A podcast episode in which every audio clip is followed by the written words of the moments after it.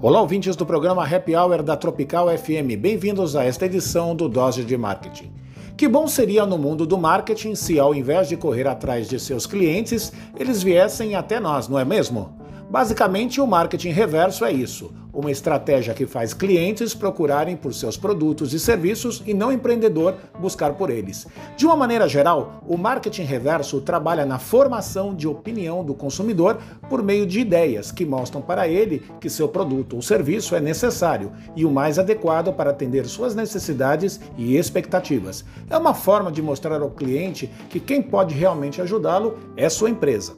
Algumas campanhas de sabonete feminino, por exemplo, fogem completamente do formato de propaganda de seu segmento, que usam aquelas modelos belas e exuberantes, privilegiando modelos com aparências de mulheres, por assim dizer, comuns, usando seus cosméticos nas rotinas diárias de trabalho, afazeres e descanso.